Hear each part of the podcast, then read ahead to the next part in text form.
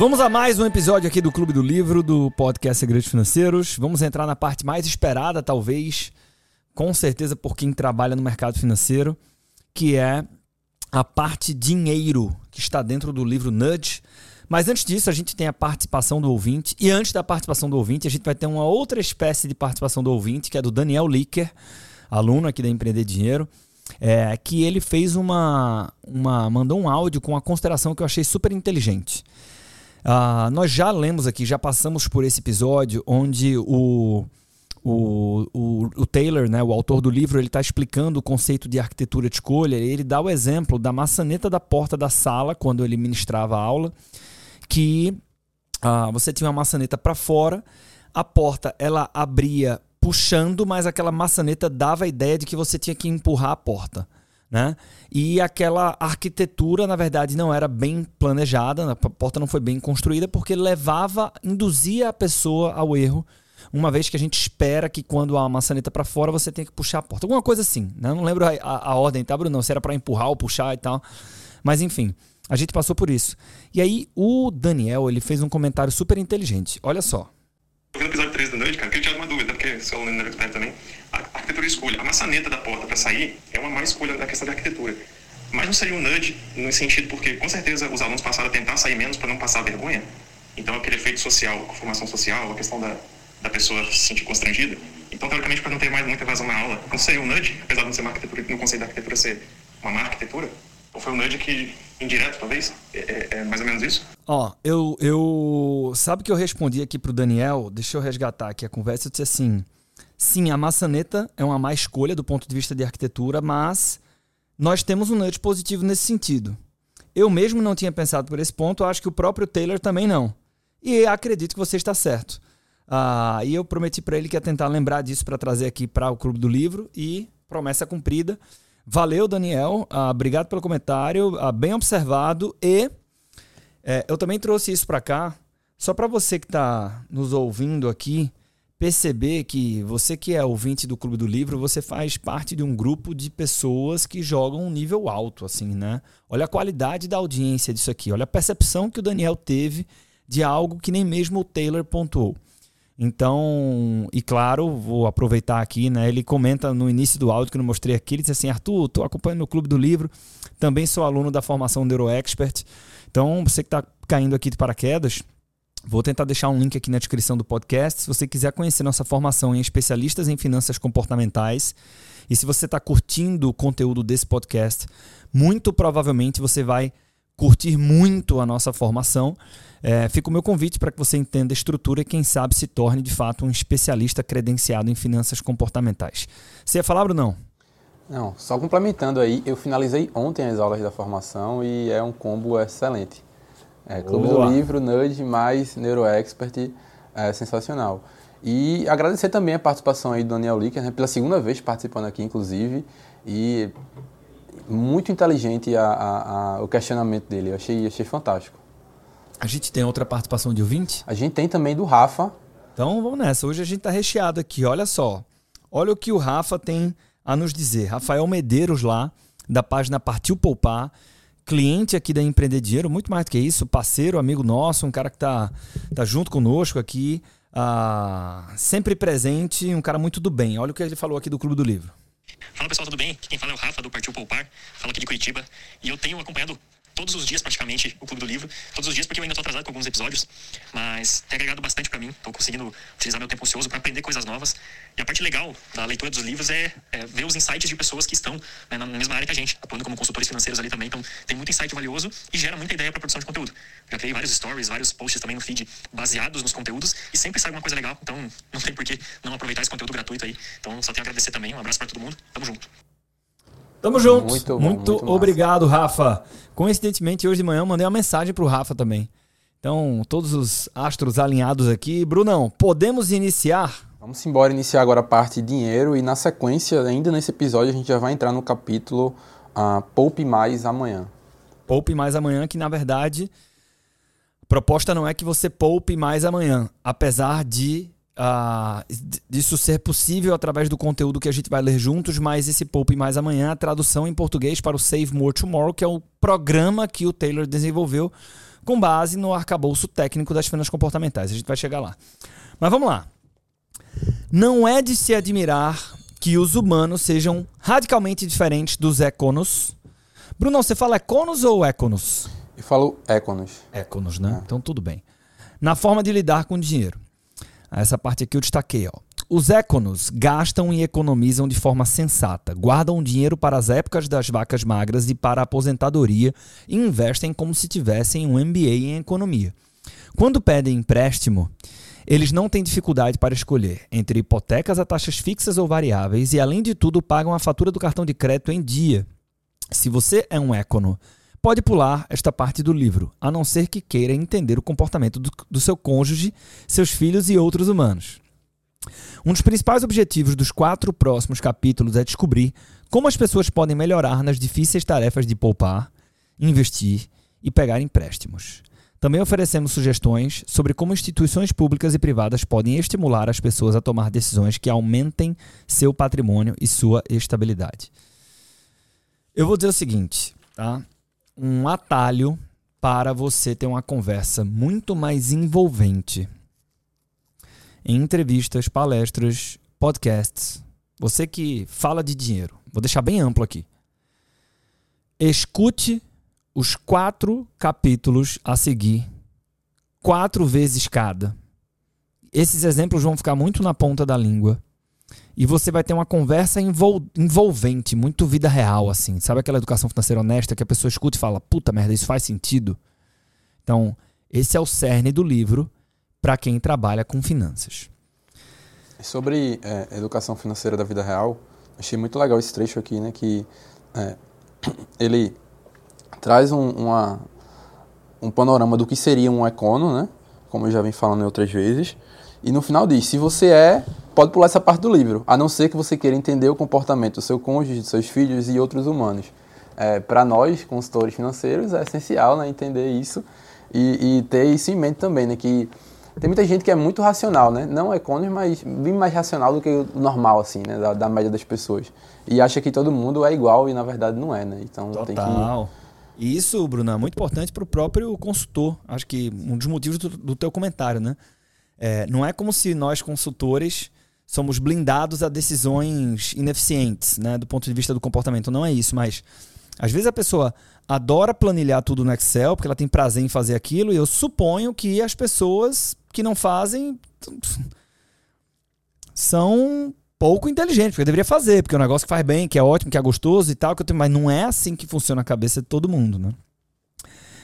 Uh, bem, vamos lá. Capítulo número 6. Primeiro dos quatro capítulos que eu comentei há pouco tempo, tá?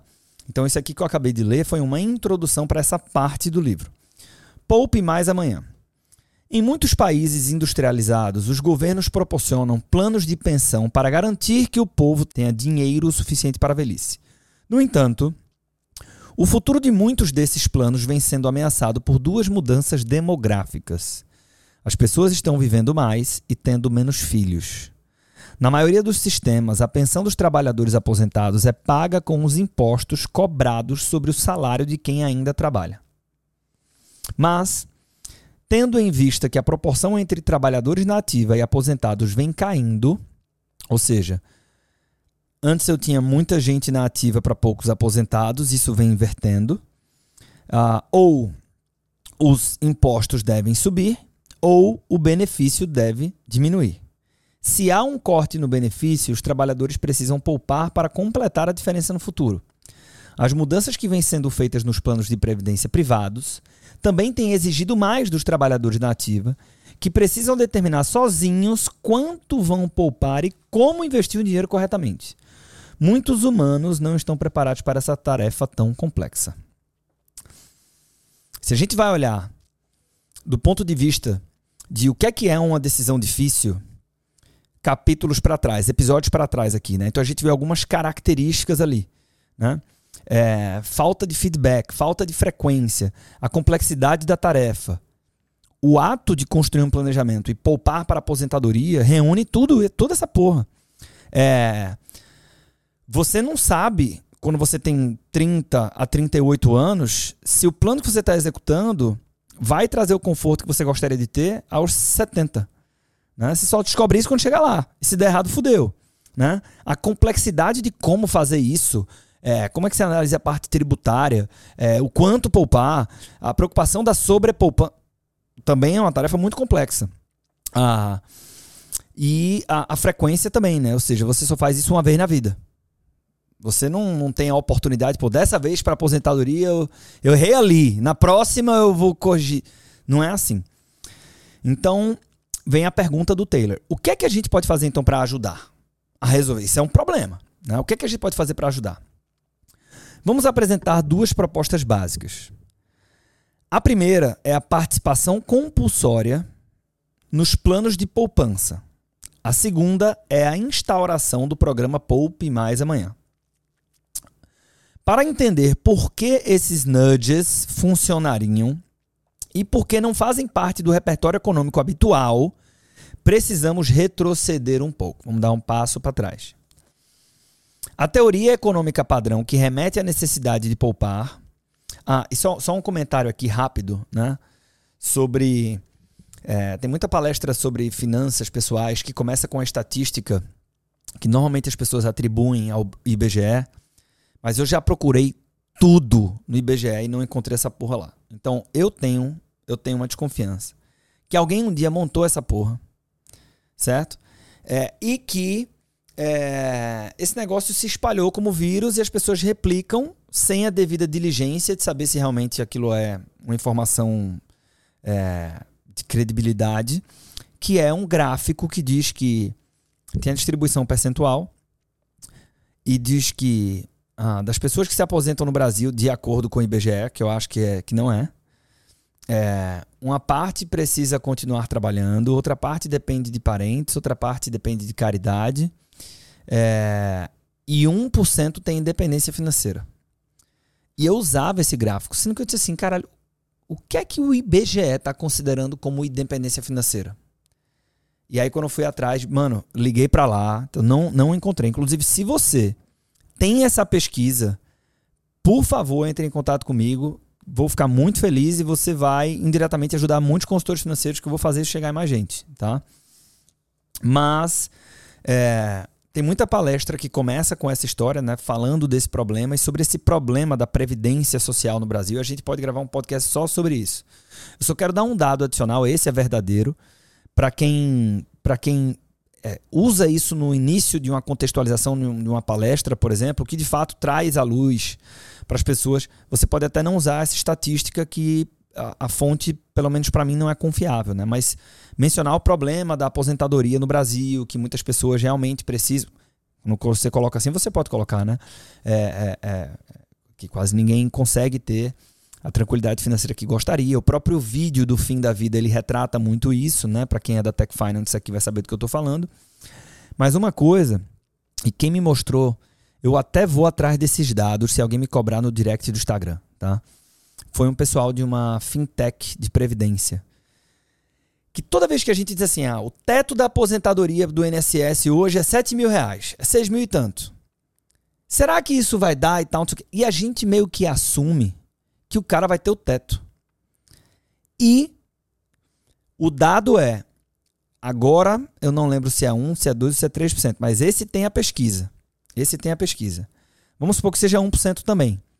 1% das pessoas que se aposentam pelo INSS no Brasil se aposentam pelo teto. Então, mano, você está falando com autônomo, você está falando com empresário, você tá... Não é. Você não parte de, do teto do INSS. Se você quiser escolher de olho fechado, você tem que partir do mínimo. Né? Que inclusive é o que muitos empresários, o empresário faz isso. Né? O cara vai ter o prolabore lá no salário mínimo, por questões tributárias, a diferença da renda dele ele faz como distribuição de lucro. Né? Então, na vida real, muitos empresários fazem isso. Então, é, essa é uma outra observação importante. A gente sempre considera, não, por exemplo, o teto, teto porra nenhuma, quase ninguém se aposenta pelo teto no INSS. Falaram não? não. É? Então, vamos seguir, vamos seguir, vamos seguir. Ele diz aqui que ele vai apresentar as duas propostas básicas, mas que antes a gente tem que dar um passo para trás. E aqui agora a gente volta para a leitura. A teoria econômica padrão que remete à necessidade de poupar para a aposentadoria é, ao mesmo tempo, sofisticada e simples Presume-se que as pessoas calculem quanto vão ganhar pelo resto da vida e de quanto vão precisar quando se aposentarem. Depois poupem apenas o suficiente para desfrutar de uma aposentadoria confortável sem se sacrificar demais durante os anos de trabalho. Foda, né? Como teoria para ajudar as pessoas a pensarem de forma sensata na necessidade de guardar dinheiro, é excelente. Mas apresenta pelo menos dois problemas graves para explicar o comportamento real dos humanos. Primeiro, porque pressupõe que as pessoas sejam capazes de resolver problemas matemáticos complexos para determinar quanto precisam poupar. Sem um bom software, como a Tech Finance, por exemplo, segundo Richard Taylor, Brincadeira, pessoal. Sem um bom software, mas ele fala aqui, ó, sem um bom software, até um economista experiente teria dificuldade para executar essa tarefa. A verdade é que conhecemos poucos economistas, e ele coloca aqui, e nenhum advogado que tenham tentado resolver esse problema de verdade. Tá? E ele provoca de novo, inclusive com o software. E acho que essa questão do, do software aqui é muito a provocação de que, bicho, é uma conta complexa. É um estudo que não é tão simples. Né? Ah, e aí vem o segundo problema. O segundo problema da teoria é que pressupõe que as pessoas têm força de vontade para pôr em prática um plano adequado. De acordo com a teoria padrão, carros esportivos espalhafatosos e viagens de férias nunca desvinham as pessoas de seus projetos de poupança para a velhice. Em suma, a teoria padrão é sobre econos, não sobre humanos. Durante a maior parte do tempo que passaram na Terra, os humanos não tiveram que se preocupar em economizar para a aposentadoria, porque a maioria não vivia o suficiente para se aposentar. Em quase todas as sociedades, os poucos que chegavam à velhice ficavam aos cuidados dos filhos. No século XX, porém, com o aumento da expectativa de vida e a dispersão geográfica das famílias, as pessoas começaram a ter que se preparar para a própria aposentadoria sem ter que depender dos filhos. Para resolver o problema, empresas e entidades públicas começaram a tomar medidas, a primeira durante o governo de Bismarck, na Alemanha, em 1889, que foi a criação de um programa de previdência social. Os primeiros planos de pensão eram de benefício definido. Isso é um conceito importante, inclusive, tá, Constou? Nestes, os contribuintes têm direito a um benefício que depende de uma fórmula, em geral baseada no salário do indivíduo durante a ativa e na quantidade de anos de contribuição. Nos planos privados, normalmente o trabalhador tem direito a receber um benefício proporcional ao salário dos últimos anos na ativa e a proporção depende do tempo de carreira. A maioria dos sistemas de previdência públicos, inclusive o dos Estados Unidos, também é de benefício definido. Da perspectiva da arquitetura de escolhas, os planos com benefício definido têm uma grande virtude. São tolerantes até com os seres humanos mais irracionais do planeta. No sistema de previdência social americano, por exemplo, a única decisão que o trabalhador precisa tomar é quando começar a receber o benefício. O único formulário que o trabalhador precisa preencher é o que pede seu número da Previdência Social, o qual ele precisa preencher se quiser receber o dinheiro. No setor privado, os planos de benefício definido também são simples e tolerantes, desde que o funcionário tenha sempre o mesmo empregador e o empregador siga na ativa. Bem, ele vai concluir a parte de contexto aqui para a gente entrar na parte mais prática do capítulo. Vamos lá. Embora um plano de benefício definido seja cômodo para alguém que permaneça no mesmo emprego durante toda a vida, os profissionais que mudam de trabalho com frequência podem acabar praticamente sem pensão na aposentadoria, porque em muitos casos é preciso que a pessoa tenha um tempo mínimo de casa na mesma empresa, digamos cinco anos, para ter direito a receber o benefício. Benefício, nesse caso, o valor aportado pela empresa. Então vamos lá. Se há um plano de previdência privada na empresa para a qual eu trabalho e todo aporte que eu faço ela faz uma contrapartida normalmente você tem regras que, do ponto de vista da empresa, funcionam como um instrumento de retenção, dizendo o seguinte: olha, tudo que você aportar, eu aporto 50% do que você aportar, limitado a X% do salário, por exemplo. Certo? É, sendo que se eu sair da empresa, para que eu leve também essa contrapartida da empresa, Aí há, às vezes, uma tabela dizendo o seguinte: ó, se você tiver menos de 5 anos, você não leva nada. E quando ele coloca aqui benefício, é o aporte da empresa. O seu dinheiro aportado é seu dinheiro. Esse vai com você. Mas se você tiver entre 5 e tantos anos, você leva 20% desse dinheiro.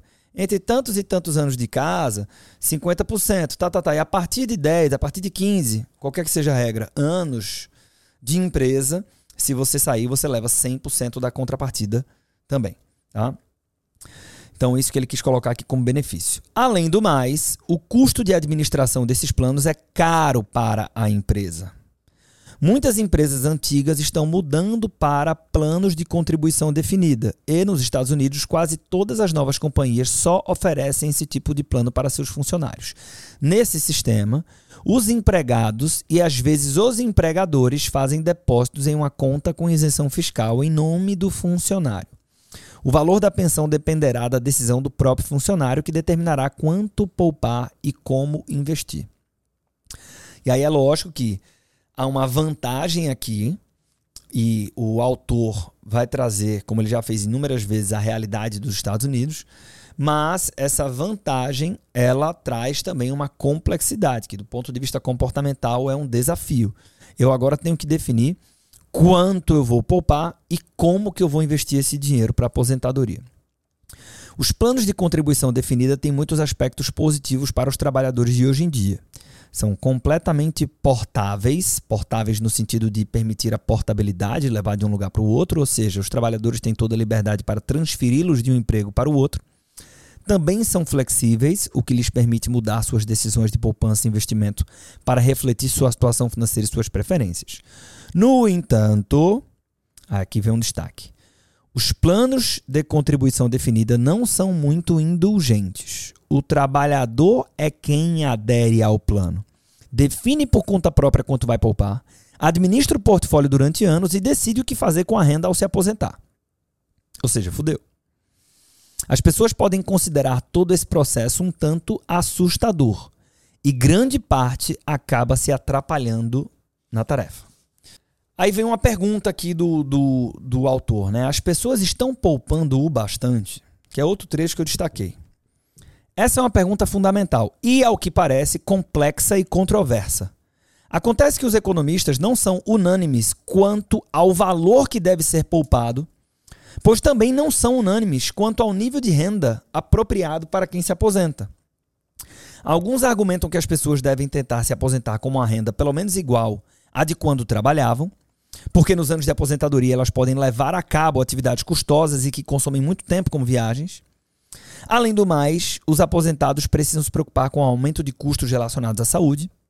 Mas outros economistas, porém, afirmam que os aposentados podem aproveitar o tempo para ter um estilo de vida mais econômico, poupar dinheiro que antes era gasto com roupas para trabalhar, fazer compras de maneira mais cuidadosa, logo comprar melhor, preparar as refeições em casa e aproveitar as tarifas reduzidas e gratuidade para a terceira idade, etc. Não adotamos uma postura inflexível nesse debate, mas levamos alguns pontos em conta. E mais uma vez eu destaquei aqui.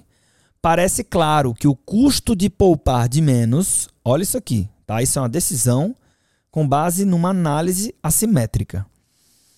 Está claro, ou parece claro, que o custo da subpoupança, poupar de menos, é maior que o custo da sobrepoupança, ou seja, poupar demais. Para o segundo caso, existem muitas possibilidades. Se aposentar mais cedo, gastar com lazer ou com viagens, mimar os netos, etc. Enfrentar a situação oposta, que é menos agradável. E podemos então afirmar com certeza que algumas pessoas da nossa sociedade estão poupando de menos. Algumas é foda, né, Taylor? Ah, estão poupando de menos. Os trabalhadores que não estão inscritos em um bom plano de aposentadoria ou que estão poupando um percentual muito baixo da renda após chegar aos 40 ou mais, aos 40 anos ou mais. Né? Essas pessoas poderiam se beneficiar de um nudge para poupar mais. Então o que é que ele está falando aqui? Ele está dizendo o seguinte, ó. Bicho, tem uma discussão do quanto que a gente deveria poupar e não há consenso para essa resposta. Eu posso acabar poupando mais do que o que seria ótimo, ou menos. E talvez os dois sejam ruins. Mas o nível ótimo é muito difícil de ser estabelecido, inclusive é uma coisa totalmente particular. No entanto, ao olhar os custos associados à sobre ou à subpoupança, é razoável afirmar que a subpoupança é muito mais onerosa para a sua qualidade de vida. De tal maneira que nós precisamos garantir um nível de poupança. E a maior parte das pessoas não faz isso. E aí a conclusão, agora trazendo para o comportamento, para entrar na pauta que ele quer, é essas pessoas podem se beneficiar de um bom nudge para aderir a um plano de aposentadoria que vai permitir que ele faça contribuições mensais para ter mais conforto no futuro. Muitos trabalhadores, voltando à leitura aqui, sabem que deveriam estar poupando mais. Em um estudo, 68% dos participantes em um plano de contribuição definida afirmaram que estavam poupando menos do que deveriam. 31% disseram que poupavam na medida certa e apenas 1% declaravam que estavam poupando demais. Os economistas tendem a desconsiderar afirmações do tipo, e em parte tem um bom motivo para isso. Qual é o bom motivo? É fácil você dizer que deveria estar fazendo muitas coisas boas. Eu deveria estar numa dieta, me exercitando mais, passando mais tempo com os filhos. Mas um ato vale mais do que mil palavras. Afinal, poucos do que afirmam que deveriam estar poupando mais mudam de comportamento depois. E é isso, né? É isso. Acontece, porém, que essas declarações não são casuais nem aleatórias. Muitas pessoas anunciam a intenção de comer menos e se exercitar mais no ano seguinte, mas poucas dizem que esperam fumar mais ou assistir a mais episódios seriados. Então, qual é o grande takeaway aqui, né? Ele fecha essa parte dizendo o seguinte: interpretamos que a declaração eu deveria estar economizando mais significa que as pessoas estão abertas a estratégias que as ajudem a alcançar esses objetivos. Em outras palavras, estão abertas a um nudge. Talvez até se sintam gratas por receber um nudge. Então, isso aqui, inclusive, é, um, é legal para o consultor entender e para o consultor eventualmente até usar ah, numa apresentação de trabalho ou de conteúdo para o seu cliente final, pessoa física comum, etc. Né? Isso aqui serve não. também de, de reforço para não desistir daquele cliente que gostou demais quando fez aquela consultoria express e não fechou por algum motivo. Muito bom. É, é, ele quer. Ele quer. Bicho, a gente aqui na ED, hoje, executa a nossa missão de uma forma diferente. Né? Então, essa obsessão de entregar a educação financeira para que pessoas comuns possam ter sucesso financeiro e uma vida melhor, que a gente fazia direto e hoje a gente é, dá força para o multiplicador. Né? Então, essa história de não desistir do cliente tem um lema que, na verdade, é um valor nosso, que é nenhum consultor fica para trás. Né? E, e você acabou de falar a tradução disso no olhar do consultor para o cliente dele. Assim, muitas vezes o cara que está dizendo não é porque ele não é natural para ele investir no planejamento financeiro. Mas é a melhor coisa que pode acontecer financeiramente na vida dele, que se acontecer vai impactar outras áreas da vida dele. Né? Então, a nossa postura de como reagir a esse vou pensar, tenho que conversar com não sei quem, vou ver e tal, ela determina muito do que é que vai acontecer, se aquele cliente realmente ele vai acabar tomando a. Porque às vezes essa postura mais incisiva de dizer, cara, ela faz com que o cliente consiga dar aquele leap of faith, né? aquele voto de fé de falar, puta merda, vamos fazer esse negócio. Né? E a gente tenta replicar isso aqui no relacionamento que a gente tem com os consultores. Pra gente aqui, pra mim, Brunão, isso ficou mais latente, porque muitas vezes aqui é uma decisão profissional. Então, a a verdade às vezes ela chega mais rápido, entendeu? De falar o seguinte, o, tá, é mais natural a gente investir na na, na profissão. E aí o cara diz assim: ah, porque eu vou ver mais pra frente e eu sei que às vezes mais pra frente é nunca, né? Então essa a gente acabou convertendo essa postura num, num lema, né? Que é nenhum consultor fica para trás. Vamos caminhar para o final desse capítulo. A decisão de aderir. Como estimular as pessoas a participar de um fundo de pensão? Ou traduza, você consultor. Como estimular as pessoas a investir para o futuro? Vejamos.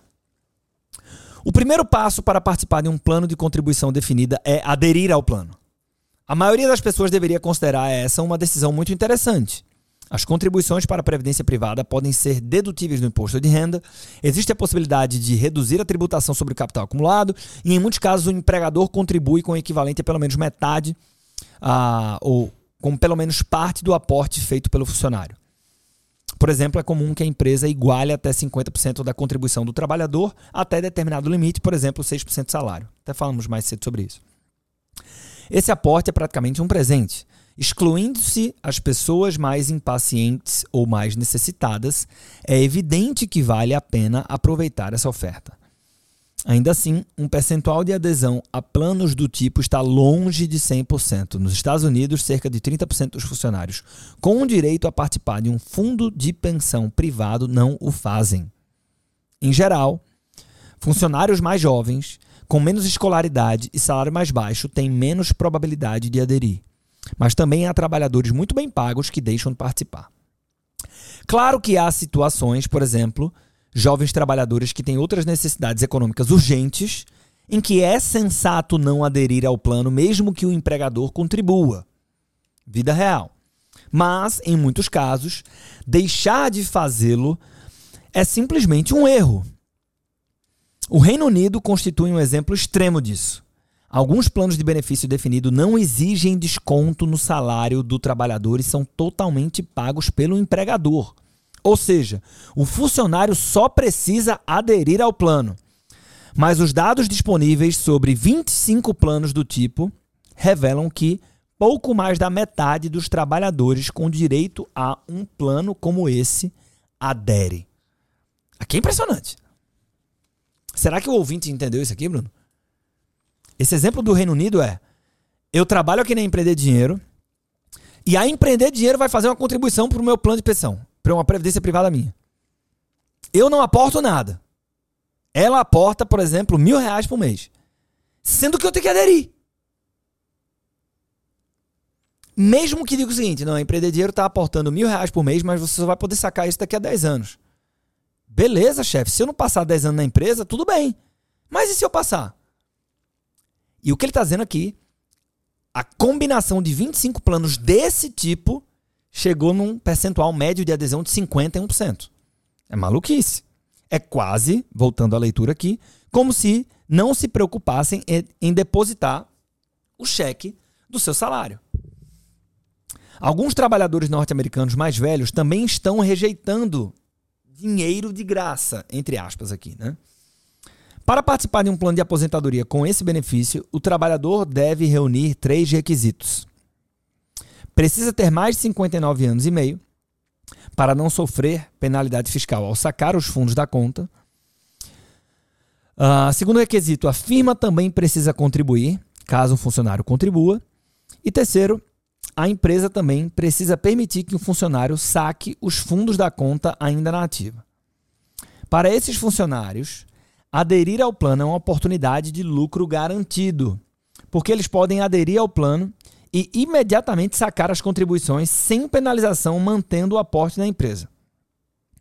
Ainda assim, um estudo concluiu que 40% dos trabalhadores que atendem aos requisitos não aderem à porra do plano e não poupam o suficiente para obter o máximo aporte da empresa.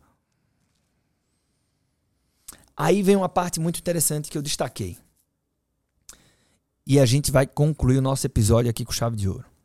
Esses exemplos extremos são apenas os casos mais claros em que a não adesão a um plano é completamente absurda. Em muitos outros casos, os trabalhadores demoram meses ou até anos para se inscrever e é razoável presumir que a maioria dos casos é fruto de distração ou de procrastinação e não porque refletiram e concluíram que podem empregar melhor o dinheiro. Como podemos incentivar então as pessoas a aderir a um plano de previdência, de investimentos, de guardar para o futuro mais rápido? E a partir daqui a gente entra no próximo episódio no que o Taylor não chama dessa forma, mas eu chamei de as cinco técnicas comportamentais para poupar mais e investir. Excelente episódio de uma parte muito importante do livro. Um episódio de introdução, mas já com muitos insights, não é isso, Brunão? Ah, tem um, algumas possibilidades aqui de frase do, do episódio. Qual que será a nossa frase? É, mas eu marquei um aqui que eu gostei muito e que pode ser variações dela, né? Tem na licença poética aí. Tá bom. Ah, parece claro que o custo de poupar de menos é maior que o de poupar de mais. Qualquer variação dessa frase aqui, eu acho que é muito boa porque chama atenção, né? Demais. Poupar mais parece que é mais custoso, mas na verdade não é, pelos motivos que ele cita aqui. É, e, e, eu conectei também com o Morgan Housel, né, da psicologia financeira, que ele diz que tudo tem um preço, mas nem tudo vem com uma etiqueta ali muito clara, né? E é mais ou menos essa ideia aqui. Poupar uh, demais traz, como o Taylor fala, a possibilidade de se aposentar mais cedo, gastar com lazer, com viagens, mimar os netos, é, etc. Enquanto poupar de menos tem esse custo aí de não conseguir realizar esses objetivos. Então, com isso, de, e claro, apesar disso, cada um vai seguir uma, luta constante de buscar equilíbrio, né? O, o podcast do Morgan Housel, que você falou aí agora dele, é muito bom também. Você vê que ele sempre volta nessa, nessa tema, né? Ele fala no, no livro sobre a importância de você entender qual é o, o jogo que você está jogando, né? E o exemplo que ele dá é muito legal. Se eu não me, se não me engano, esse exemplo aqui. Ele diz assim, ó. Um jovem advogado tentando se tornar sócio de uma grande firma de advocacia é um cara que talvez tenha que gastar mais grana mesmo com a aparência, com o status, com a roupa que ele veste. Por quê? Porque esse é o jogo dele. Agora, eu, aí ele dá o um exemplo, eu não preciso gastar isso com roupas porque eu não vou colher o benefício de ser promovido a sócio de uma firma de uma grande firma de advocacia por me investir melhor. Eu sou um escritor e eu trabalho de casa. Então, o problema de eu criar minhas expectativas de consumo e até mesmo com na pauta investimentos com base nas referências e não adaptar essa referência para o meu contexto. Aí ele traduz tudo isso dizendo, cara, você tem que saber qual jogo você está jogando, né? Que tem muito a ver com ah, o comentário que você fez. E aí eu fico, vou, vou lembrar aqui que sempre o no, nosso intuito, né, Brunão, em trazer a frase do episódio é te ajudar a produzir um conteúdo ou uma reflexão nas suas redes sociais ou para os seus clientes ou da forma que você preferir porque a gente realmente internaliza o conhecimento, ou pelo menos eleva a nossa capacidade de retenção quando a gente executa. Né? É o que o Scott, o Scott Young chama de prática direta. Dito isso, vamos para o próximo episódio. Nos encontramos nele. É quando a gente vai aprender as cinco técnicas comportamentais para poupar mais e investir de acordo com o prêmio Nobel Richard Taylor. Forte abraço, até o próximo episódio.